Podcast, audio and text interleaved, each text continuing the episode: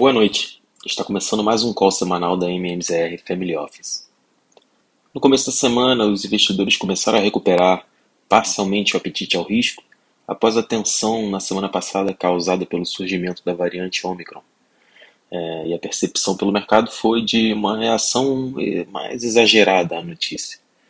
Esse cenário ajudou na retomada dos ativos de risco, representados pela alta nas bolsas, fechamento das curvas de juros e alta em algumas commodities. Petróleo, por exemplo, que chegou a cair 10% na sexta-feira em meio aos receios de uma nova paralisação mundial, iniciou a semana em alta. Na terça, o pessimismo voltou após a sinalização do Banco Central americano, Fed, através do discurso do seu presidente Jerome Powell, com um tom mais duro, indicando a necessidade de aceleração na retirada dos estímulos monetários e na alta de juros, causados por uma preocupação maior com a inflação norte-americana. Isso acabou por derrubar as bolsas por lá e retirar a inclinação na curva de juros.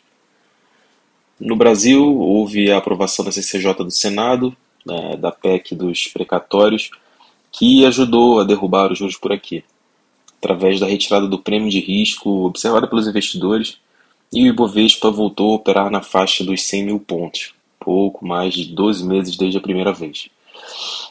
Na quarta-feira, primeiro dia do mês de dezembro, o presidente do Fed praticamente repetiu o discurso do dia anterior em outra fala, que dessa vez foi para a Câmara dos Deputados. Uh, e essa reafirmação, aliada às preocupações globais com o desenrolar da variante Omicron, derrubaram ainda mais as bolsas. E por aqui no Brasil, as discussões em torno da aprovação da PEC dos precatórios no Senado, acerca de itens no texto, preocuparam os investidores que adicionaram prêmio nos preços, refletindo em inclinação na curva, dadas altas nas taxas de juros de longo prazo. Na Europa, ao longo da semana, o aumento das mortes por Covid fez com que a primeira-ministra alemã Angela Merkel anunciasse uh, na quinta-feira novas restrições para os não vacinados no país, indicando que pode tomar medidas mais drásticas a partir de fevereiro, contra quem ainda não tiver tomado o imunizante. Essa nova onda de Covid ajudou a prejudicar bastante os preços do índice europeu Eurostock 600, sobretudo com as ações relacionadas aos setores de lazer e turismo. Também na quinta-feira, a OPEP mais, uh, anunciou a ampliação dos limites de produção de petróleo em 400 mil barris por dia em, a partir de janeiro. Apesar dessa notícia, os preços acabaram fechando o dia interno positivo. No Brasil, a divulgação do PIB do terceiro trimestre com contração de 0,1%, o que configura uma recessão técnica, contribuiu para a visão de atividade econômica mais fraca, o que retirou os prêmios da curva de juros, ah, principalmente sobre os vértices mais curtos, dado a ótica de que a atividade mais fraca poderia conter o avanço da Selic pelo Banco Central. Durante a tarde, saiu a aprovação da PEC dos precatórios por 61 votos a 10, em segundo turno no Senado.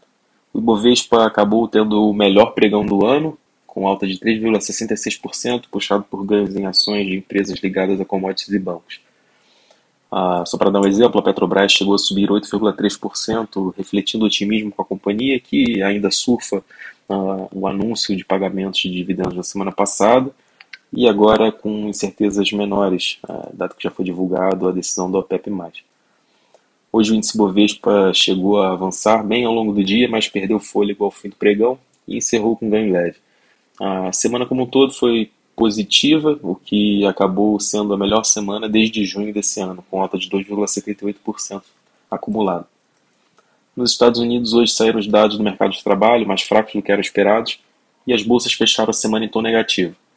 Os resultados acumulados durante a semana nos índices foram quedas de 0,92% no Dow Jones, 1,22% no S&P e 2,62% no Nasdaq.